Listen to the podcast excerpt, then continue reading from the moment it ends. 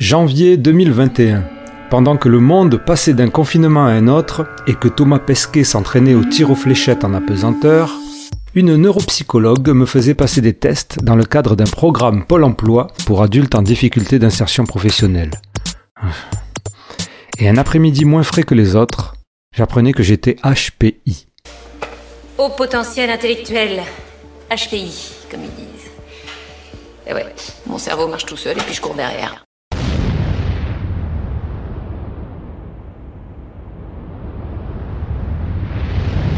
Du coup, j'ai fait ce que je fais depuis que je suis tout petit, quoi. Je cherche le pourquoi du comment, du comment du pourquoi, du pourquoi du comment, du comment du pourquoi. Normal, non? Les HPI, c'est l'autre nom des surdoués. On parle aussi de douance, et, certains, se surnomment zèbres. Non, non, ça c'est le cheval. Le zèbre, c'est... Eh oui, pas très... Le consensus scientifique généralement et internationalement établi pour le surdoué est un quotient intellectuel égal ou supérieur à 130. Un peu moins pour certains, un peu plus pour d'autres. Selon les chiffres, cela équivaut entre 2 et 5% de la population. Mais depuis plusieurs années, une bataille d'idées fait rage, démultipliée par et sur les réseaux sociaux. Le haut potentiel intellectuel est-il une réalité? Les surdoués sont-ils des génies sans émotion ou des losers hypersensibles et écorchés vifs? Les HPI sont-ils comme tout le monde, mieux que tout le monde, ou au contraire maudits et voués à la souffrance éternelle? Eh bien ça, c'est l'objet du podcast Intensément. Bienvenue donc sur le podcast Intensément. Je suis Raph, et comme vous l'avez compris, je vais partager mon exploration fascinée de l'univers atypique des HPI au potentiel intellectuel, surdoués, zèbres, enfin comme vous voulez les appeler, principalement adultes, et plus particulièrement leur représentation sur les réseaux sociaux et médias en ligne. Ça se fera sous forme d'entretiens, d'interviews, conversations. L'objectif de ce podcast n'est pas de vous apprendre ce que vous pouvez apprendre ailleurs, ni de refaire ce qui a été fait et plutôt bien fait. Il est principalement de comprendre et décortiquer ce qui, de réalité neurophysiologique, est devenu un véritable phénomène médiatique et l'objet d'enjeux et débats en ligne dont la passion m'a surpris par son intensité et ce n'est pas la nouvelle série HPI sur TF1 qui va arranger les choses. Je voudrais donc partager mes recherches à ce sujet, tout simplement, sans prétention.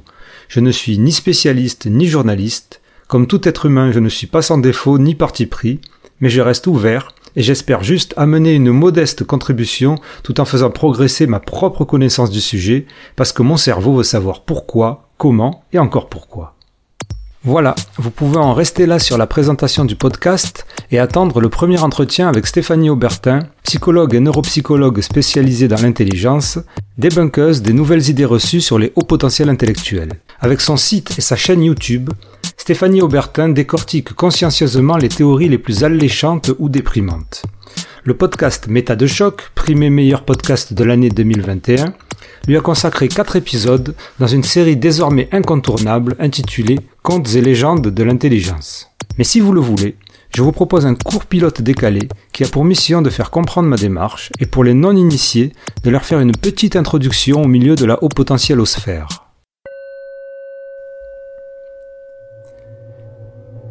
J'ai appris donc par téléphone que j'étais haut potentiel intellectuel, comme ça, de la voix neutre du travailleur social qui me suivait.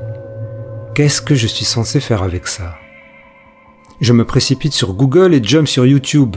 Je n'en crois pas mes yeux. Les articles et les vidéos s'enchaînent. Je suis dans des montagnes russes émotionnelles H24.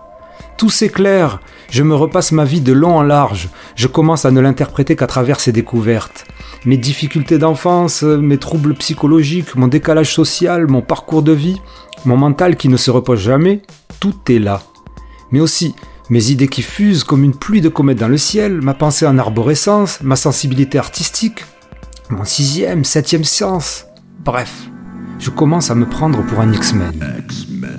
Le compte-rendu du bilan neuropsychologique me conseille de me rapprocher de groupes de personnes à haut potentiel pour mieux comprendre mon mode de fonctionnement. Ok. Où trouver le QG des X-Men en zone rurale en pleine pandémie? Bon, Facebook alors. Et là, euh, comment dire?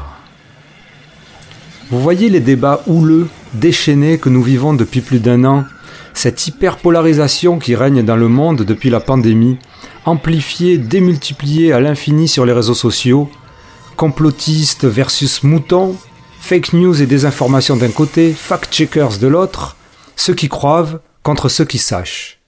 Eh bien, figurez-vous qu'en ce qui concerne le sujet du haut potentiel, c'est pareil. De ouf. Non, non, vraiment, quand on débarque et qu'on n'y connaît rien, c'est à la fois hallucinant et pour moi fascinant. En résumé, pour des raisons historiquement traçables, l'image du surdoué a complètement shifté depuis une dizaine d'années. Autrefois, le surdoué c'était simple. C'était un garçon, le premier de la classe, il avait des lunettes, il a fait l'ENA et puis c'est tout. Aujourd'hui, la donne a complètement changé. On parle de souffrance des surdoués, d'échecs scolaires, d'hypersensibilité, de décalage existentiel, et les surdoués, en devenant haut potentiel, puis zèbres, sont devenus pour certains des êtres New Age flottant dans un halo dark de mystère ésotérique. Surfant sur cette vague, les thérapeutes et coachs en tout genre spécialisés HPI prolifèrent. Mais des voix s'élèvent pour dénoncer une victimisation intéressée ainsi qu'une généralisation sur des cas minoritaires mais plus visibles dans les cabinets de psychothérapeutes et mieux représentés médiatiquement. Des dérives sectaires sont aussi pointées du doigt. Quand l'imbécile montre la lune, le sage regarde le doigt. Bataille d'experts en tout genre, des théories médiatisées du mal-être, de l'hypersensibilité et de l'émotivité contre partisans de la méthode scientifique et critique, nous avons là tous les ingrédients d'un cocktail explosif qui s'exprime en priorité sur la toile. Comme pour la Covid-19, le Covid-19, enfin un des deux, il y a tout un vocabulaire bien spécifique qu'on peut cerner rapido, mais bon, on est entraîné maintenant.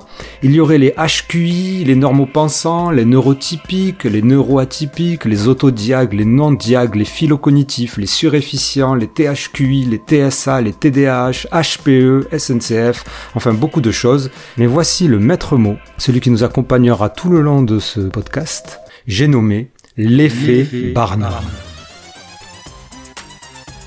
Avec son nom tiré du célèbre cirque Barnum et d'un numéro de manipulation mentale, l'effet Barnum est un biais cognitif, ou effet psychologique si vous voulez, qui fait qu'on se reconnaît entièrement dans une description vague, floue et générale de traits de personnalité. Typiquement, c'est la manipulation utilisée dans les horoscopes, la voyance, la pub, le marketing ou même en politique. Mais surtout, depuis plusieurs années, on retrouve cette technique de manipulation sur Internet dans les articles pseudo-psychologiques et les tests de personnalité en ligne. Des titres comme 10 signes que vous êtes surdoué, ça vous parle? Eh bien voilà. L'effet Barnum va souvent de pair avec le biais de confirmation, celui qui fait que l'on retient les infos qui nous confortent dans nos idées. La seule possibilité de savoir vraiment si on est HPI, c'est une évaluation ou bilan neuropsychologique complet qui dure plusieurs heures et est effectuée par des professionnels, psychologues ou neuropsychologues. C'est dans cette évaluation qu'on retrouve le fameux test de quotient intellectuel, encadré par des entretiens psychologiques et bilans. Mais avec Internet, l'effet Barnum et les nouvelles croyances, le nombre d'HPI auto-identifiés est monté en flèche. Et toutes et tous, surdoués certifiés, auto-identifiés, barnomisés, au potentiel heureux ou zèbres en souffrance se retrouvent par milliers sur les groupes Facebook pour des joutes verbales épiques et passionnées. L'objet de ces passions, des théories et concepts qu'il serait trop long à détailler, d'autant que je ne suis pas le mieux placé pour le faire. Je vous invite donc à faire certaines recherches par vous-même, tout en gardant un esprit ouvert et avisé bien sûr. Ceci dit, certaines émergent très visiblement avec des personnalités stars, aimées par les médias, adulées par leurs fans. Nous avons les concepts fédérateurs de zèbre, la thèse du haut potentiel émotionnel ou la notion de surefficient. Ils ont en commun d'intégrer la théorie américaine de l'hypersensibilité au haut potentiel intellectuel et d'appuyer sur l'émotivité, le décalage et la souffrance supposée intrinsèque des surdoués, qu'elles soient psychologiques, sociales ou existentielles. Pour leur critique, ces conceptions, qui se veulent bienveillantes et ont permis d'adoucir l'image des hauts potentiels intellectuels pour le grand public, véhiculent malheureusement beaucoup d'idées reçues, généralisations et amalgames faciles, générateurs d'effets Barnum, ainsi qu'un certain flou. Tout ça ayant comme conséquence première une confusion dans la réception et l'interprétation de leurs messages par un public quelquefois fragile, et beaucoup d'abus de la part de thérapeutes ou gourous peu scrupuleux. D'autant que certaines de ces personnalités, dites entre guillemets spécialistes, rejettent le travail des psychologues et neuropsychologues et entretiennent cette confusion pour des raisons... Euh, ben, pour des raisons. Leurs disciples et croyants, eux, ne s'y trompent pas, et les vidéos et articles relayant leurs messages sont abondamment partagés et commentés avec ferveur. Point positif, si on veut, certaines de ces conceptions attribuent aux surdoués des dons quasi paranormaux. À propos de zèbres. Rejoint par des hordes alliées de zèbres. La scène paraît idyllique. Mais à raison d'une consommation quotidienne de plus de 5 tonnes et demie d'herbe, les troupeaux ne peuvent rester bien longtemps au même endroit. Bon d'accord, certains fument peut-être un peu trop. Mais ce n'est pas le sujet. Ce sympathique concept jouit d'une telle popularité qu'il attire énormément de personnes en cas d'identité et d'une tribu, dépassant largement les frontières du haut potentiel. D'ailleurs, sur les groupes zèbres, chacun y va au final de sa propre définition du terme, et j'espère que ce podcast m'aidera aussi à comprendre le phénomène. Le trouble, en tout cas pour moi, c'est que ces théories et concepts ne sont pas reconnus officiellement, ne se retrouvent que dans le monde francophone et, plus important encore, ne tiendraient pas la route face à la recherche scientifique. Et bon, c'est peut-être un défaut, mais voilà, tant qu'à m'intéresser à quelque chose, autant le retourner dans tous les sens, creuser et encore creuser. Tu vois, le monde se divise en deux catégories. Ceux qui ont un pistolet chargé et ceux qui creusent. Toi, tu creuses. Et donc, de l'autre côté, nous avons l'aile scientifique et critique. Des psychologues, neuropsychologues, neurobiologistes et chercheurs qui, sans nier les souffrances d'une partie non négligeable des hauts potentiels intellectuels, entendent toutefois remettre les choses à leur place, prendre du recul et éviter les dérives.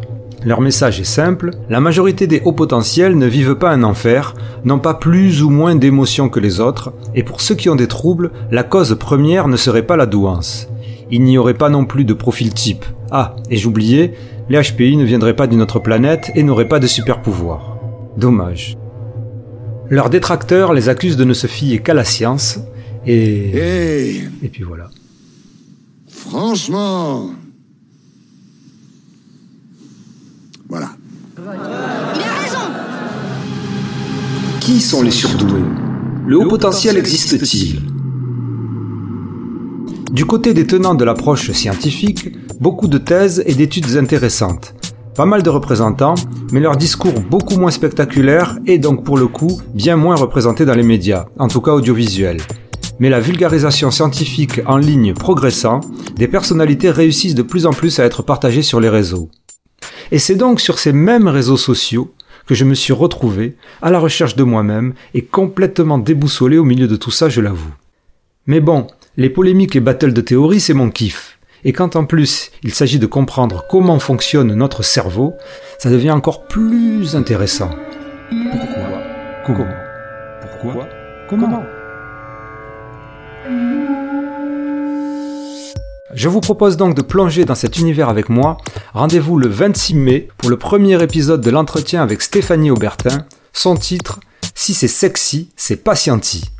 Je vous conseille d'ailleurs, avant cela, d'aller sur le site de Stéphanie Aubertin, sur doué.fr ou sa chaîne YouTube, et même d'écouter les 4 heures du podcast Méta de choc avec elle, parce que nous irons encore plus loin dans la découverte du personnage et de sa démarche. Intensément, c'est le podcast Divergent. Rendez-vous donc le 26 mai sur votre plateforme d'écoute de podcast favorite. Faites-vous notifier la sortie de l'épisode si vous voulez. Et à très bientôt